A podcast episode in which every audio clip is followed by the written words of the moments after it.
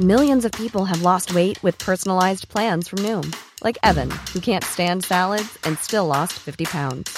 Salads, generally, for most people, are the easy button, right? For me, that wasn't an option. I never really was a salad guy. That's just not who I am. But Noom worked for me. Get your personalized plan today at Noom.com. Real Noom user compensated to provide their story. In four weeks, the typical Noom user can expect to lose one to two pounds per week. Individual results may vary. Heraldo Podcast, un lugar para tus oídos. Noticias del Heraldo de México. La tarde del domingo 3 de septiembre se vivieron momentos de tensión en el Aeropuerto Internacional de la Ciudad de México, tras rescatar a un joven que brincó la barda perimetral e ingresó a las pistas de despegue. Se reportó que el joven se encontraba posiblemente intoxicado. De acuerdo con autoridades del aeropuerto, fue remitido ante las autoridades correspondientes por haber puesto en riesgo su vida y la de decenas de personas que se encontraban en el lugar.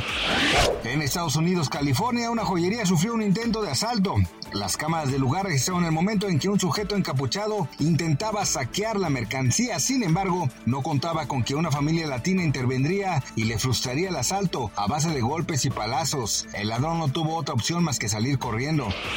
La mañana de este lunes 4 de septiembre, el tipo de cambio promedio del dólar en México es de 17.0053, a la compra 16.662 y a la venta 17.3785. De una canasta de 23 monedas emergentes, la moneda mexicana es la séptima con mejor desempeño frente a la Estados Unidos. La semana previa, la divisa mexicana cerró con una depreciación de 2.07% o 34 centavos.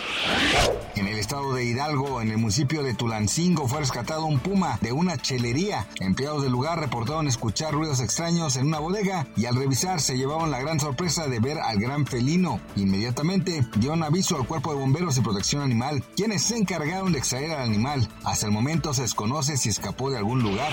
Gracias por escucharnos, les informó José Alberto García.